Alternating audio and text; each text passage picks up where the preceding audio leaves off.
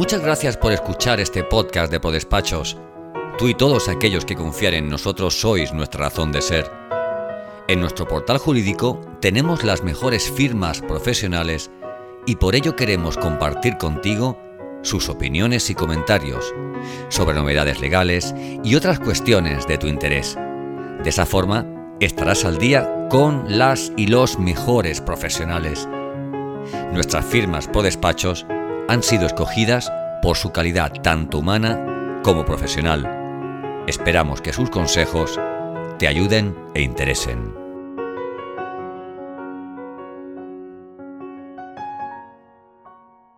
Esta empresa empezó en el año 81, donde tres, tres socios se juntaron y eh, los tres venían de la multinacional, eran tres amigos, por lo tanto sabían las necesidades que tenía la multinacional y fue en esta época que cuando acababa de pasar, veníamos de la dictadura, como sabes, empezaba a abrirse el mercado español a la inversión extranjera, entonces venía mucha empresa atraída por el milagro español de que en España por fin se podía invertir, entonces empezaban a llegar compañías y ellos, estos socios, se dieron cuenta que en España pues quizá faltaba la compañía un poco intermedia, venían las Big Five, que daban unos precios brutales y carísimos, y luego estaban quizá la asesoría más chiquitita, pero quizá no tiene esos requerimientos que necesitaba la multinacional, pues un nivel de reporting que necesitaba, un LSA, Level Service Agreement, el nivel de servicio necesario para la multinacional, personal que hablara inglés, que también no se hablaba muy inglés por aquella época, hace 40 años. Entonces, como ellos ya venían de allí los tres, dijeron, es que hace falta y ellos estaban sufriendo esas compañías tan grandes con esos precios, hace falta algo, intermedio, algo más cercano, algo más pequeño, con unos precios más moderados y que sean capaces de dar este servicio que quieren. Crearon Kiberboard y allí, bueno, pues empezaron, esto fue en el año 81. Y ellos fueron los primeros fundadores. Yo soy la segunda generación, yo me incorporé en el año 89, a mí me contrataron en el año 89. Y rápidamente, junto con otra persona, Pablo Santos, fue mi socio y empezamos a entrar casi como segunda generación poquito a poco y quizá en los 90 ya empezamos a liderar el negocio pues entre los dos, entre Pablo Santos y yo. Fuimos la segunda generación y juntos hemos estado con la compañía durante 25 años. Cuando yo entré, la compañía éramos 33, hablo en el año 89, es decir, hace 32 años ya, éramos 33 y nosotros nuestra estrategia fue, queríamos seguir siendo una boutique legal, no queríamos crecer, por entonces decíamos, tenemos que darnos un tamaño para dar un buen servicio. Elegíamos muy bien qué tipo de clientes queríamos tener, clientes multinacionales, con unos clientes que, además unos sectores muy focalizados en sectores, la banca, embajadas, eh, grandes instituciones financieras, sociedades de valores. Entonces teníamos muy claro dónde queríamos estar y sobre todo teníamos claro dónde no queríamos estar. No queríamos llevar nada de particulares. Y bueno, empezamos un poco en esa línea. Y ahí nos quedamos hasta que, bueno, esto fue creciendo, creciendo y ya nos dimos cuenta, pues con toda la tecnología, con toda la digitalización, cada vez más iba cambiando el modelo de nuestro negocio, ¿no? Entonces, nosotros de, pues yo recuerdo cuando íbamos a visitar a los clientes, pues claro, yo, mi eslogan casi era que nosotros éramos muy buenos abogados, que éramos muy buenos economistas y que éramos muy buenos grados sociales y que hacíamos las cosas bien, dicho de otra manera, pero al final todos decíamos lo mismo, calidad. Pero el cliente cada vez iba pidiendo otro tipo de preguntas. Nos iban diciendo, sí, pero ¿dónde tenéis alojada la información? ¿Qué sistemas de seguridad tenéis para los datos? ¿Tenéis un entorno cloud donde yo pueda acceder a la información? Eh, ¿Existen entornos o pasarelas de comunicación entre vuestros servidores y los nuestros? ¿O entre vuestro programa y el nuestro? Entonces cada vez iban siendo unas necesidades cada vez más grandes. Entonces, claro, decidimos meter una persona director de tecnología para toda esta manera. Luego te sigo pasando lo que has dicho tú de las redes. Cada vez más importa, bueno, online estás aquí, en presencial estábamos, teníamos la oficina en castellana, pero la gente estábamos muy bien posicionados offline, pero online, ¿qué sois? ¿Qué representáis? Entonces nos dimos cuenta que nos hacía falta también crecer en comunicación. Entonces cada vez era más ya no solo somos abogados o economistas o grados sociales, es que teníamos que meterle a todo lo que hacíamos mucha tecnología, a todo lo que hacíamos comunicación y casi redefinir la, forma en que prestamos el servicio. Ahí nos dimos cuenta que la política que teníamos, un poco burguesa y conservadora de no querer crecer, no valía, porque claro, para poder tener, hemos metido a tres personas, un responsable de sistemas en tecnología, un responsable en comunicación y un director de IT. Nos dimos cuenta que tenemos que tener mayor músculo para poder tal. Entonces hemos hecho una política de cinco años de, ya de crecimiento, ahora estamos en 42 personas, porque hemos empezado ya a romper esa barrera que no quisimos pasar de los 35 ahora somos 42, estamos en dígitos, nuestra estrategia de crecimiento van siendo las dos cifras de momento hasta que podamos soportar esa base quizá de tecnología. Y ahora ya, bueno, y hace cinco años salió uno del socio, que era, íbamos entre Pablo Santos y yo, estoy yendo para atrás y para adelante, salió Pablo Santos, que era el segundo socio, que íbamos los dos socios, y entró la tercera generación de accionistas, que son Mamen y Enrique. Ellos entraron hace cinco años, aunque Enrique era socio de, de la parte legal años atrás, pero bueno, en general del grupo entró Enrique y Mamen hace cinco años, salió Pablo, hicimos esta política más de transformación digital hacia donde queremos. Empezamos con un cambio cultural importantísimo, un cambio en la estrategia, una forma de cambio en la forma de comunicar, un cambio muy brutal que, que estamos ahí metidos. Fue un cambio, empezamos en el 2017, es ahora está el 2022 y ya estamos a un nuevo, bueno, pues planificando, ahora estamos justamente con la estrategia para los próximos tres años, ¿no? Y más o menos es un poco de historia. Te haré alguna pregunta, aunque, aunque le, la hayas dicho antes, Muy bien, claro explicándolo. Mejor, y te lo explico de otra manera, claro. Yo te, eh, preguntaré. Eh, y entonces, por ejemplo, dentro de toda esta historia que has explicado, hay un capítulo, un triste capítulo que sería la pandemia. ¿Cómo, ¿Cómo la habéis vivido vosotros y cómo han cambiado las relaciones con vuestros clientes o no os ha afectado? ¿Cómo, ¿Qué, ¿qué ha supuesto para vosotros? Bueno, eh, ahí nos hemos dado cuenta lo importante que era estar cada vez, que siempre ha sido importante estar cerca del cliente. Nosotros, de hecho, decimos que estamos cerca de nuestros clientes, intentamos, nuestro, nuestro propósito es aportar valor y cerca de ellos, y justamente con la pandemia es cuando realmente se ha demostrado. Hemos intentado decir que, todos los clientes se sientan eh, acompañados, no solamente a nivel de legal y a nivel de conocimiento, sino si había enfermedades, si habían bonificaciones. Ha habido clientes que hemos dicho que han tenido que cerrar, no pasa nada, olvídate si no podéis pagarnos. Clientes que venían con nosotros 15 años, 20 años, ahora es lo de menos, vamos a ayudarte. Es decir, realmente hemos puesto por delante la situación, por delante de la empresa, el negocio. De hecho, cambiamos, tenemos un plan estratégico que acabábamos de implantar. Esto fue un 14 de marzo y la gente tenía su plan de objetivos que empezaba justo el 1 de marzo. Y a las 24 horas enviamos un email a la gente, se olvida los objetivos. El único objetivo de ahora mismo es estar cerca del cliente, transmitir confianza, cerca de los empleados, que ninguno de nuestras personas, empezamos a poner también al empleado, se sienta solo en casa. Llamar, hicimos una política de, comunicación entre nosotros, todo el mundo, para tomar un café, para preguntar qué estás, estás, que nadie se quede atrás. ¿no? Entonces, quizá nosotros no vamos a decir que salimos fortalecidos, porque no, pues porque al final la pandemia fue algo duro para todos, hubo mucho esfuerzo de trabajo, hubo mucho, fue muy duro, pero bueno, pero lo hemos, es decir, no nos, ha sido una, no sé cómo, cómo haría quizá el resumen, quizás salió lo mejor de todo lo que estaba y lo que dicen mucho, ¿no? O sea, se puede darle esa, esa, ese teletrabajo que llevábamos ya haciendo desde hacía muchísimo tiempo, que nos estábamos implantando de golpe, estar en 24 horas todo el mundo teletrabajando en casa, fue un, fue un desafío. Pudimos hacerlo gracias, gracias a que ya, ya habíamos invertido en tecnología dos años atrás, gracias a eso. Entonces tenemos a dos personas muy potentes metidas dentro de la casa, porque a nivel externo no hubiera sido posible, porque nosotros mandamos a todo el mundo con portátil a su casa, las doble pantallas a su casa y nos conectamos con unas políticas de seguridad, todo el mundo en la nube. Tenemos toda, toda nuestra información en la nube, unos protocolos de seguridad muy altos. Tenemos protocolos similares a la ISO 27001, que son los estándares más altos. Y entonces, bueno, pues yo creo que la pandemia pues, ha sido una forma diferente de hacer las cosas y el desafío para nosotros es cómo seguir estando cerca de nuestros clientes, aparte de la distancia, ¿no? No perder esta cercanía que acabas de decir tú, de seguir visitándonos, seguir viéndonos a pesar de las distancias. Y habéis cambiado de oficina, ¿no? Estáis de estreno. Sí, ¿qué pasó con esto exactamente? Porque hemos cambiado de oficina. Nosotros cuando vino la pandemia nos fuimos todos a casa. Y cuando tocaba volver, el 1 de septiembre nos vencía el contrato. Estábamos en Castellana 163 y el 1 de septiembre vencía el contrato. Nos dimos cuenta, los, los, edificios antiguos aquí están todos cerrados y no tienen ventilación al exterior a la calle. Mi marido, que es ingeniero, y además, como él dice, vivo del aire, porque realmente su especialidad son los aires, acondicionados, calefacciones, dijo, aquí lo que hace esto es recircular el aire, porque es un edificio interior. Por lo tanto, el mismo aire que está aquí lo vuelve a poner una y otra vez. Este edificio no tienen, son antiguos, no tienen los protocolos de seguridad que hacía falta con la pandemia cuando ya se sabía que había que ser entornos abiertos y los aerosoles. Entonces, como teníamos un chalet en propiedad cerca de Puerta Hierro, de 400 metros, nos fuimos, dejamos la oficina, que nos vencía el contrato, y nos fuimos al chalet, un chalet de cuatro plantas, con jardín alrededor, y dijimos aquí, con teletrabajo, empezamos viniendo solamente un día a la semana para compartir ese día trabajando, y nos fuimos al chalet, dijimos, de momento nos venimos aquí, se suponía que la pandemia iba a durar seis, o sea, faltaban seis meses, dijimos, nos venimos aquí por seis meses, y en cuanto pase la pandemia ya decidimos a dónde nos vamos y qué oficina. Fuimos por seis meses, estuvimos, como esto es a largo más de esto, estuvimos 17 meses, desde el 1 de septiembre que nos trasladamos hasta el 1 de febrero de este año. O sea, todo, todo el equipo. Todo el equipo, nos fuimos para allá. Lo que pasa que solamente teletrabajando al principio un día a la semana y luego dos días a la semana. Estábamos en la oficina nada más. Y era un chalet de 400 metros, pero claro, hicimos, cuando nadie se podía reunir en Navidades, Claro. nosotros hicimos nuestra reunión en Navidad en el jardín, con los abrigos, Claro. trajimos un catering y lo dividimos. En la primera pandemia hicimos la reunión de Navidad en dos días. 20 personas un día, pusimos visitas de 6 y 8 puestos alrededor del jardín y tuvimos nuestra reunión de Navidad. En el año pasado, que ya la pandemia estaba menos, volvimos a tener nuestra reunión de Navidad en el jardín, cuando todavía estaban, porque estaban menos, menos, no estaba tan grave como el año anterior, pero todavía muchas restricciones, empezaron Sí, a caer sí. un montón de reservas.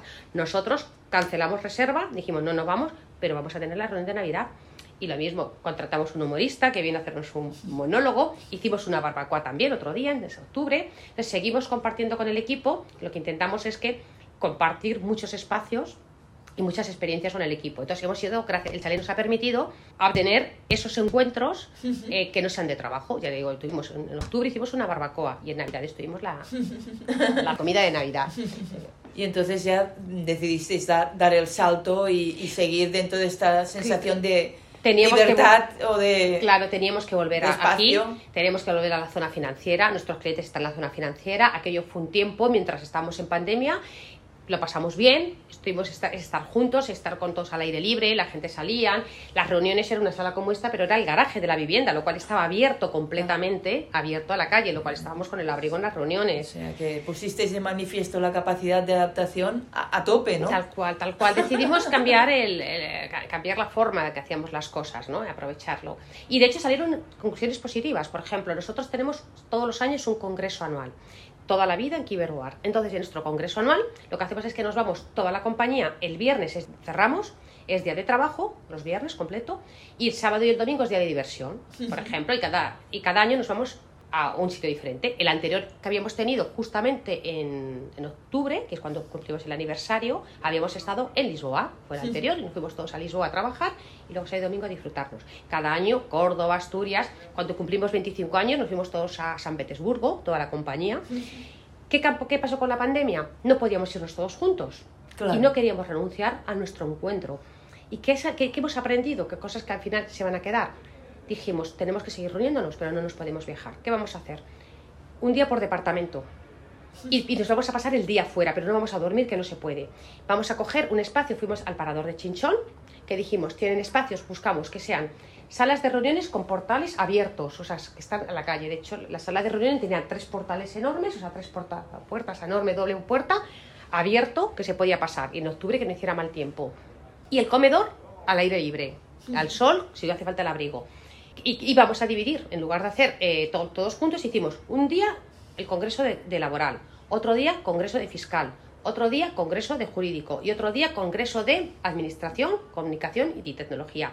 Nos dividimos, cada día un congreso, y fue muy útil. Y luego dijimos, y el, el show, o lo que es el, el business de pasárnoslo bien, fue cuando hicimos el- la barbacoa, lo hacemos otro día y también sin dormir. Ha sido tan buena la experiencia que si nunca lo hemos hecho así, llevábamos 40 años reuniéndonos todos juntos para hablar de estrategia, de negocio y tal, que hemos dicho, esto se queda ahora. Y ahora ya que estamos hablando ya el plan de objetivos de este año, estamos ya, ahora mismo estamos teniendo las reuniones con los responsables para implantar la estrategia para todo el año, haciendo la evaluación de, los, de lo que el año anterior, haciendo el plan de acción, el business plan.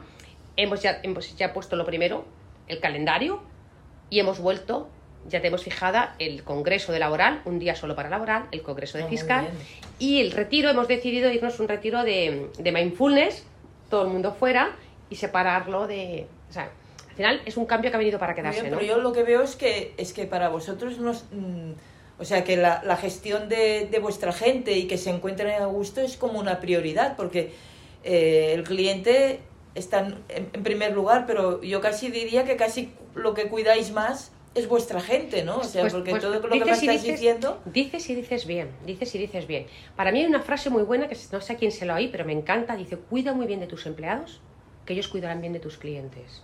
Claro. Y para mí es la clave. Es la clave. Si tú tienes al el- el empleado enfadado, no va, no, va, no va a hablar bien, ni te va a recomendar, ni va a estar a gusto. Entonces, para mí, mira, cuando yo empezaba en el negocio, a mí me enseñaron, cuando empecé esto, a focalizarme en el cliente, el cliente, la satisfacción del cliente. Y yo te sigo esa máxima. Y poco a poco has ido aprendiendo que es exactamente lo que te acabo de decir.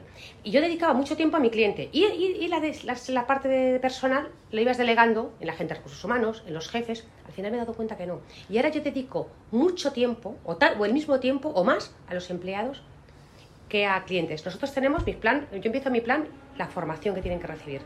Tenemos un calendario de formación y muchas de las sesiones las, las lidero yo personalmente, que son ahora mismo se están formando en habilidades, cómo dar feedback, cómo recibir feedback, cómo comunicar bien, cómo, cuál es la diferencia entre un líder y un gestor. Y a diferentes tengo grupos transversales, tengo cuatro equipos.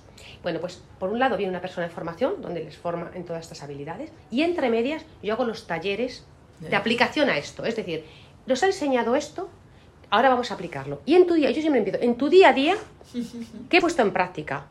¿Qué cosa he hecho yo que dijo, yo hubiera hecho así? Y gracias a esa formación la he hecho y la compartimos y la ponemos. Y precisamente mañana, por la mañana tengo la formación de, managers y de juniors y por la tarde tengo yo talleres de growing. Ahora te digo, yo he dividido a la gente en, cinco grupos. Tengo uno de talento joven, son equipos transversales y son todos los juniors de la casa, gente que tienen menos de tres años de experiencia. ¿Y cuánta gente son de este nivel? Y en ese nivel tengo nueve personas. Y entonces están los juniors de laboral, que creo que son cinco. Junior de jurídico hay uno, junior de administración hay uno, junior de fiscal hay otro. O sea, en total hay nueve juniors. Y los junto aquí a todos y primero les doy su formación. ¿Por qué? Porque si el jefe le va a dar feedback y ellos no están preparados para recibir el feedback porque no se han formado, yo me di cuenta que eso no servía. Por mucho que firmes a los jefes, es que las personas tienen que recibir el mismo. Les, les, dedico, yo dedico mucha parte en informar cuál es el propósito de Kiberbar, cuál es nuestra cultura, cuáles son nuestros valores. Yo cuando empezamos esto, mi, socio y yo, que teníamos 20, bueno, nosotros éramos la segunda generación, pero éramos jovencitos, estábamos tomándonos una cerveza y con una servilleta en el bar, venga, ¿cuáles son nuestros valores? Y él decía, venga, vamos a, yo le decía, vamos a poner honestidad. Elvira, ¿cómo vas a poner honestidad? Eso se presume, eso no es un valor. Venga, pues ¿qué ponemos? Venga, vamos a poner que, que el compromiso. Y lo hicimos sobre el papel. Y nos dimos cuenta que eso no sirve nada. Nosotros lo pusimos y hace como, justamente en esta transformación digital que hicimos, que, que fue cambio cultural, yo lo primero que hice es, en uno de estos congresos, vamos a preguntarle a la gente cuáles son los valores, vamos a preguntarle a la gente cuál es nuestra cultura, cuál es nuestro propósito, porque no importa lo que tú y yo ya hemos dicho hace 20 años, es lo que cala aquí, qué es lo que hay. De hecho, teníamos valores a lo mejor puestos allí y qué importa. Entonces hicimos este trabajo los reunimos, les contamos muy bien lo que queríamos y fue un ejercicio que, que lo lideramos nosotros y nadie profesional de tal y los dividimos en grupos. Y las preguntas que les hacíamos eran, ¿cuáles son los valores que creéis vosotros que están en la compañía? ¿Cuáles tenéis vosotros personalmente? ¿Cuáles tenéis? Que es un ejercicio que voy a repetir ahora. Te diré por qué, pero bueno. ¿Cuáles son los que tenéis vosotros internamente? ¿Cuáles son los que están en la compañía? ¿Y cuáles creéis que deberían de estar? Bueno, para mi sorpresa, y no tan sorpresa, yo tenía la esperanza que saliera bien, pero sí me tienes el miedo, salieron los valores de la compañía. Compromiso. Hubo una coincidencia. Hubo una coincidencia, se juntaron entre ellos y van haciendo. Y hubo una coincidencia, el compromiso la pasión. Yo pongo pasión en todo lo que hago. Para mí es espontáneo. Yo le digo a la gente, yo casi últimamente selecciono a la gente más por su actitud y por su sentido del humor. Si vamos a estar ocho horas diarias, soy yo. No. Y alguien que no crea en la estrategia, no crea en la cultura, no tiene cabida aquí. En otros sitios sí, porque es lo primero. ¿Te crees el proyecto no te lo crees? Porque si te lo crees, vamos con ello. Entonces hicimos este trabajo y esto fue hace cinco años y salieron los valores. Ahora, justamente ahora, me, he ido, te voy a seguir contando un poco los equipos, pero hemos empezado lo mismo. ¿Por qué? Porque una de las cosas con este crecimiento, ahora hay más gente nueva, están todos estos claro. que son nuevos, y luego ha habido, también hemos tenido, eh, laboral ha habido eh, movimiento de personal. En la pandemia ha habido que, que ha habido cambios, o sea, que gente que se ha marchado, gente que ha venido y hay cambio de personal. Entonces quiero volver a empezar a hacer este valor. Entonces, y esta formación que yo empiezo ahora, que es lo que te voy a contar de los grupos, he empezado diciendo, esta es nuestra cultura, y estos son nuestros valores. Vamos a trabajar todo el año y dentro de un año os voy a volver a preguntar cuál es nuestra cultura y cuáles son nuestros valores. Para ver porque la cultura no será la que yo diga, sino la que verdaderamente hayamos sido capaces de tener entre todos, el espacio que nos demos entre todos. Y también será interesante el contraste, ¿no? De, lo que salió hace cinco años. Bueno, primero, que ha salido hace cinco años el de ahora, el de ahora vamos a empezar con la que tenemos ahora, pero lo que va a ser más importante para mí es el contraste que va a haber entre lo que ahora que hemos empezado, hemos empezado la sesión en febrero, del día 1 al veniros aquí, hemos empezado con la formación, y el que salga terminamos en noviembre. ¿Qué va a salir? De ahora, ¿no? Entonces nosotros hemos tenido este grupo de, de talento joven, que los llamo, son los talentos jóvenes, son nueve personas y son equipos transversales. Ya no se juntan con sus jefes ni con sus departamentos laboral. Es decir, es que está el de jurídico y el fiscal. Y aquí, yo aquí hablamos y están conmigo. Y hablamos, bueno, primero están con la formadora y luego con el taller. Y son gente tan potente que además hacen brillar más a sus jefes, porque es gente que, que exigen que quiero hacer esto, que quiero aprender más. Entonces les pones en valor. y eso es básico, porque no solamente se desarrollan ellos, sino que obligan al de arriba. Cuando tú tienes a alguien que, que, que, tú eres un ejemplo para él, que, se quieren ver en ti, te hacen ser mejor como profesional y como persona. Entonces, tenemos el talento joven que son ellos. Luego tenemos nuestra fuerza capital en la casa, que lo llamamos los growing, growing, growing de crecimiento profesional. Y ahí tenemos todos los seniors. O sea, eso es nuestra, como diría, no, sé, no es nuestro ADN, tengo que buscar la palabra, pero nuestro, o sea, la esencia, ¿no? Es decir, nuestro, donde está nuestro core business, donde está todo lo que hacemos, que son el equipo. Y estos son seniors que tienen como normalmente una experiencia de cinco años de, profesional y, y, son expertos en laboral, en fiscal, en jurídico, en tecnología y administración. Los expertos. Y aquí somos 29 personas y están divididos en dos grupos para que podamos trabajar. Y ahí estos son los que, los, los que tiran del, del, motor, los profesionales. Y hacemos lo mismo. Y trabajamos con ellos la comunicación, la cultura, los valores, todo esto. Después tenemos el equipo de managers. Managers. ¿Por qué? Porque a todos nos han enseñado cómo ser un buen abogado o cómo ser un buen economista, pero no nos han enseñado ni cómo liderar, ni cómo dar un feedback, ni cómo hacer crecer al equipo, ni cómo hacer que brillen los demás. Entonces les formamos para que ellos puedan dar, ellos tienen que recibir formación, todos tenemos. Entonces, primero con, con, la persona, ahora mismo, la formación que tengo mañana con ellos, tenemos por la mañana, les van a enseñar cómo aterrizar el plan de acción, cómo ponerse metas, objetivos, cómo evaluar a su equipo, cómo evaluarse a sí mismos desde, desde, la, desde la honestidad y desde el, desde el compromiso, cómo me valoro a mí, cómo valoro como mi equipo y qué plan de acción me hago para el año que viene y cómo delego y, qué se delega. Entonces, toda esta parte, entonces ellos tienen primero la formación con, con la formadora y luego entre medias tienen las sesiones de aterrizaje en mí. Entonces, digamos, cuál es tu plan de acción, cómo lo vas a crecer, etcétera, los managers. Y luego en la última etapa estamos los C-levels. Los C-levels somos pues quizá los, los, los, más altos, ¿no? Entonces ahí también nosotros, porque yo digo, yo tengo que seguir formándome cada día para poder eh, estar a la altura de, un equipo que cada vez un talento joven, que tira muy fuerte, profesionales que se merecen, que yo intente dar lo mejor de mí, no solamente como profesional, sino también eso, como pues, en habilidades, en, en, hacerles crecer, ¿no? que quizá es a lo que más oriento mi, mi, Si yo tuviera que decir a qué te dedicas, es a que la, la empresa a, conseguir cómo conservar la cultura y los valores que nos ha traído hacia aquí, pero a la vez ser capaces de arropar y acoger y mejorar con todo este talento joven, con todas estas nuevas personas que vienen. No solamente contratamos talento joven, también entre medias, mm, que ahora te diré que no es, no es el objetivo, pero también. Y la idea es, con todo ese aprendizaje, cómo lo integramos con lo que somos, ¿no? y lo mismo, y nos vamos reuniendo. Y estos son, y, lo que, el objetivo de estas gente que somos transversales, por ejemplo, los managers, están los responsables de, laboral, y está el responsable de fiscal, y está el responsable de jurídico. Entonces, son el área de negocio. Y los C-level estamos lo que somos soporte. Y lo hemos separado porque la máxima que yo les digo a los C-level, que somos los de más alta esfera, es nosotros somos, estamos al servicio de los demás. Es un puesto, lo dicen las metodologías Agile, del líder a servan, el líder al servicio de los demás. Y les digo, nosotros no facturamos, no estamos al cliente. Nuestro cliente es el equipo. Cuando tú miras el equipo, entonces si está la responsabilidad de administración, al servicio. Si alguien de negocio, porque ellos tienen la responsabilidad de un cliente que le están pidiendo uno, algo urgente, tú tienes que apoyarles a ellos para que ellos puedan brillar delante del cliente. Entonces, ese es nuestro, las personas que estamos en C-Level, lo primero, estamos al servicio de la casa, al servicio. Porque eso, de tecnología, ¿cuál es tu cliente? Tu equipo que si ellos tienen un problema de un Teams que tienen que hacer, estés allí, que les hagas, ¿no? Entonces estamos los de tecnología, está Antonio de comunicación y está, bueno, Mamen y Enrique tienen también mucha responsabilidad de negocio, pero todo lo que es administración, tecnología y yo y comunicación estamos al servicio de la casa.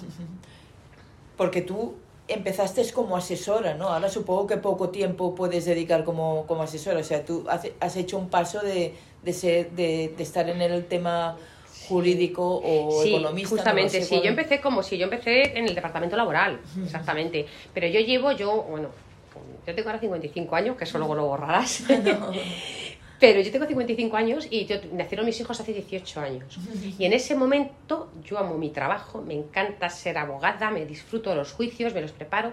Pero ahí decidí que si quería dedicarme a la parte de estrategia, al business plan, a tirar, no podía estar Claro, dedicándome con, no con juicio y además teniendo niños y tal. Entonces, claro, decidí... eh, te duele porque, claro, como profesional tienes el corazón partido, como dice Alejandro Sanz, ¿no? Yo disfruto, yo estudié Derecho porque tenía un profundo conocimiento de la justicia, la igualdad, la desigualdad, los valores, lo cual para mí, yo estuve una abogada convencida. Entonces, claro, renunciar a esa parte de, de ponerte la toga fue una renuncia que, que te cuesta, porque en el fondo lo que te sale. Pero me di cuenta que, que, bueno, que al final, ahora ya era segundo papel, ya tenía cuando nacieron mis hijos 37 años, y dije, bueno, pues voy a dar un paso para atrás y, y se trata de, de hacer brillar a los Bueno, demás. pero está bien esto, porque en realidad ya esto lo conoces lo suficientemente bien como para que yo, yo un poco, bueno, esto tampoco no aparecerá, pero eh, a veces lo digo de Jordi, o sea, puedes eh, pedir a la gente en cuanto a que tú ya lo has hecho. Ah, bueno, entonces tú has pasado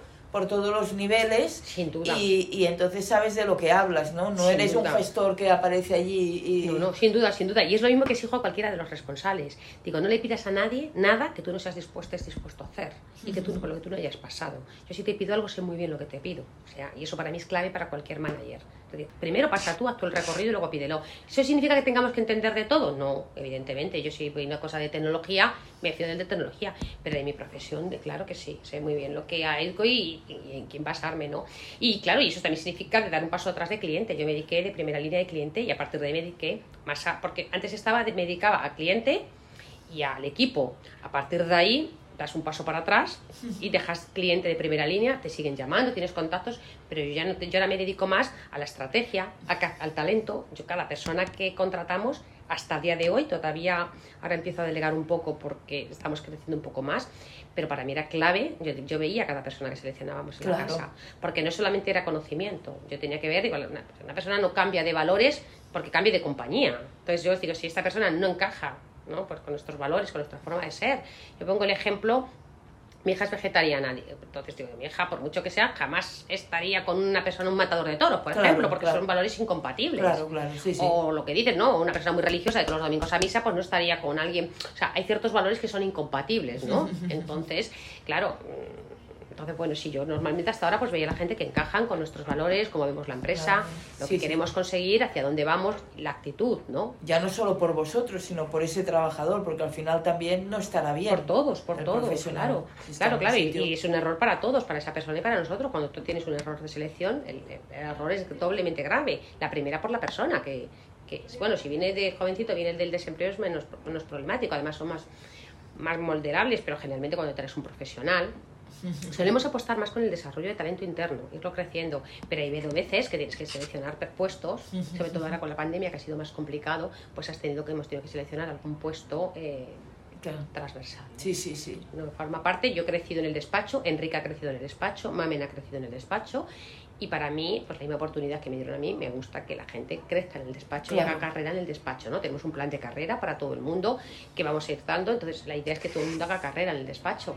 Pero bueno, hay veces que, que tienes que traer talento externo. También considero que es bueno traer gente fuera para Puntos de vista Claro. de fuera. Sí, te abre la mente. Entra aire. entra aire fresco, te abre la mente, pero bueno, intentamos que la medida de lo posible, si es posible, crezca el talento joven y que la gente se desarrolle con nosotros, ¿no?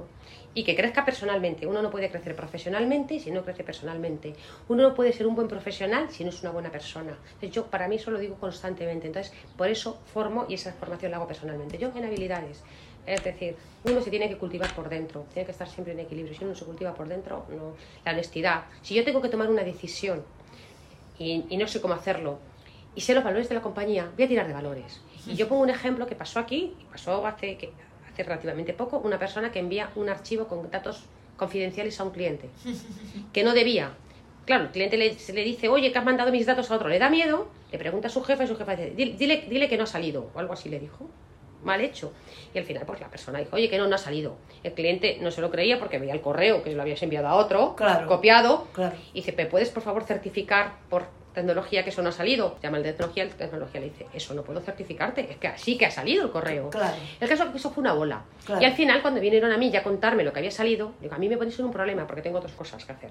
Yo- o mentir al cliente cosa que va en contra, que no lo voy a hacer, no podemos mentir a nuestro cliente. O dos, o quitarle, mm, dejar al, al consultor del cliente, que lo más importante es la confianza, decir claramente que el consultor le ha mentido. Claro, sí, sí. Y ese consultor ya tiene que salir de ese cliente, porque esa confianza, que se tarda tanto en ganarse, se pierde en un segundo.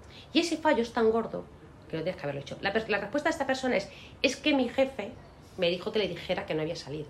Digo, si hubiéramos sabido los valores de la compañía, cuando yo tengo que tomar una decisión, tengo que ver cuáles son los valores de la compañía. La honestidad, no puedo hacerlo. Cuando uno no sabe cómo lo hago, tengo que tirar de valores. ¿Cuál es el valor de la compañía? El compromiso. Hay empresas que dicen, mi valor es la rentabilidad, precio. Pues tengo que hacer con esto, le facturo. Pero si yo no sé qué hacer, facturo o no facturo. A ver, ¿el valor de mi compañía es la rentabilidad o el valor de mi compañía es la generosidad?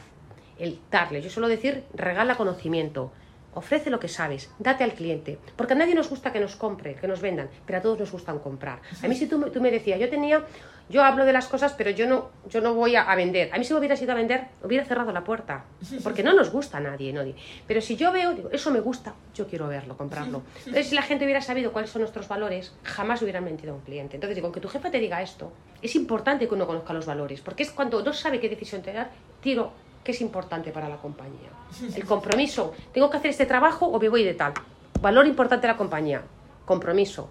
Tengo que comprometerme. Sí, sí, no, no. esta- yo esto lo veo con aquella norma de urbanidad de antes de entrar, dejen salir. Si la tienes clara, no hay duda. No hay si no hay aquello de tú, yo, tú, yo, pero no. Totalmente. Antes de entrar, deja Dejen salir. Pues así de claro, Y es, totalmente. es verdad, te ayuda, bueno, a... a clarificar las ideas A y clarificarlas clarificar la no mente, dudar, ¿no? o y a no dudar. Y sobre todo te ayuda porque muchas veces yo lo hago con mis hijos también. Cuando ellos tal, digo, o sea, ¿cómo te encuentras a gusto? ¿Cuáles son los valores? ¿Qué, qué, qué, qué- te... y, y si vemos que no coinciden, tú, y, tú, y tú crees que esto está bien, y tú crees que tal, y lo podrías haber hecho de otra manera, porque muchas veces hacemos una cosa tal, pero párate a pensar. Y crees que de verdaderamente, incluso cuando te, te ayuda muchas veces a, a poner la mirada de pájaro que decían los clásicos, ¿no? Lo, en época de Marco Aurelio y tal, pon siempre la mirada de pájaro, mira desde fuera. Tú crees esa actitud si no estudias y metido y, y muchas veces las respuestas la- las tienes en las manos, ¿no? No te hace falta preguntar aquí a mi jefe qué hago. Si tú sabes lo que hay que hacer, lo que pasa es que no quieres. Tú sabías claramente que habías metido un marrón. Si tú lo sabes. Estás buscando que la jefe te legitime. Es la realidad, porque, porque, porque nos ha pasado a todos. Ahora, pongo tierra y ven, está bien lo que hago. Yo, yo quería preguntarte un poco eh, eh, cuáles son vuestros planes de, de futuro o cómo veis el 2022. Bueno, eh, 22, un 23. poco, sí. Nosotros justamente ahora nos coges justamente nuestros planes estratégicos empiezan de 1 de marzo a 1 de marzo, ¿no? De 1 de abril, perdona, a 1 de abril. Eh, Lo metemos en, en marzo es cuando nos toca hacer la evaluación de todo el trabajo que hemos hecho el año anterior y marcar los objetivos para el año siguiente. En esta, entonces, eh, los objetivos que le estábamos marcando, vemos que, claro, hay crecimiento, pero también pienso, y esto es una opinión personal, que, es- que- que- que esto va a explotar, porque creo que estamos en una inflación muy alta y creo que esto pues, acerca una crisis. Por- pero esto ya es una opinión personal, no, no documentada sobre papel, sobre tal. Entonces, nosotros para este año sí tenemos un crecimiento de dos cifras, nos hemos marcado, porque creemos que hay desarrollo de negocio, si realmente, porque hay muchísimas, la- la legislación está a nuestro favor y hay mucha normativa que hay que implantar. Tenemos la Agenda 2030 que queremos implantar nosotros. Con muchos nosotros apostamos por la igualdad. Esto es una empresa donde las mujeres estamos representadas, la igualdad en los puestos directivos y todos los puestos que es uno de los objetivos de la Agenda 2030, el objetivo número 5 creo que es. Eh, tenemos el objetivo del empleo, el empleo, la dignidad del empleo, también queremos apostar por él, lo cual creo, luego tenemos el kit digital, que también estamos pidiendo para que las empresas sean más tecnológicas, queremos hacer nuestros servicios, seguir metiendo, tenemos eh, implantar ahora robotización en procesos para hacerlos más tecnológicos, de hecho, ahora ya tenemos un- un- una robotización que hemos hecho interna y queremos robotizar ahora, dentro de los objetivos del departamento, laboral tiene para robotizar dos procesos, fiscal otros dos y jurídico otros dos. Algunos los haremos internos con nuestra agenda interna y otros los cogeremos fuera para ir a la rapidez que queremos ir, porque nos hemos dado cuenta que si vamos a la rapidez que, nuestra, que nuestro informático va robotizando, pues se tiró seis meses para hacer un robot y aplicarlo. Entonces hemos dicho, vamos a mirar fuera. Entonces, ¿cómo vemos los objetivos? Creemos que todavía hay mucho por hacer porque toda la transformación digital está todavía queda mucho, hay que robotizar, hay que automatizar, hay que estar, la legislación está cambiando, el plan de igualdad es ahora justamente en marzo, creo cuando ya para las empresas de más de 50 años Sí. está, 50 trabajadores están obligadas, la Agenda 2030 va a tener mucho, lo cual creemos que es una buena oportunidad para los asesores y que hay mucho y nos la estrategia, el año pasado nos pusimos un, un objetivo estratégico, a pesar de que era pandemia, de crecimiento del 10,5, nos hemos quedado, creo que han sido en el 8,9, estoy satisfecha. 8,9 está bien. Esa es importante, aunque tenemos un código, y este año nos hemos marcado, creo recordar, el 11,6. Es un objetivo ambicioso y creemos que conseguible. Entonces, bueno, pues por ahí mucha robotización, mucha digitalización, comunicación. Hay tres palancas, las tres que hay que apostar. Y cuando alguien dice, es que yo apuesto por la comunicación, y la pregunta es, ¿qué recursos y qué dedicas a comunicación? No, que tengo una persona una, dos horitas a la semana, o tengo tal. Para mí es importante, tenemos una persona de comunicación que la hemos contratado hace año y medio, una apuesta firme, y además de la empresa de comunicación que la contratamos hace tres. Nunca habíamos invertido ni en comunicación, ni en publicidad, ni nada, lo cual fue una gran apuesta. Primero, crear una agencia y al, año, y al año y medio después, hace año y medio, contratamos a Antonio en comunicación. Luego lo mismo pasa con tecnología. Creo en tecnología. ¿Qué recursos dedicas? Pues lo mismo hemos hecho, ¿no? Es decir, primero contratamos al responsable de sistemas, que es la persona que está robotizando procesos, y luego y el director de ciberseguridad. Y luego, bueno, pues apostamos por el desarrollo de negocio, que eso ya sí que tiene que ser claro, ¿no? Por tener un poco las tres palancas. Pues oye, Elvira, muchas gracias. Un máster. Gracias por escuchar este episodio del podcast de ProDespachos. Si te ha gustado este contenido, ¿por qué no nos dejas una reseña en Apple? Queremos saber tu opinión. Valora el capítulo, compártelo, súmate a nuestro podcast, haciendo que otros profesionales como tú lo conozcan. Y sobre todo, no olvides seguirnos en tu plataforma de podcast habitual para conocer al momento cada nuevo podcast de ProDespachos.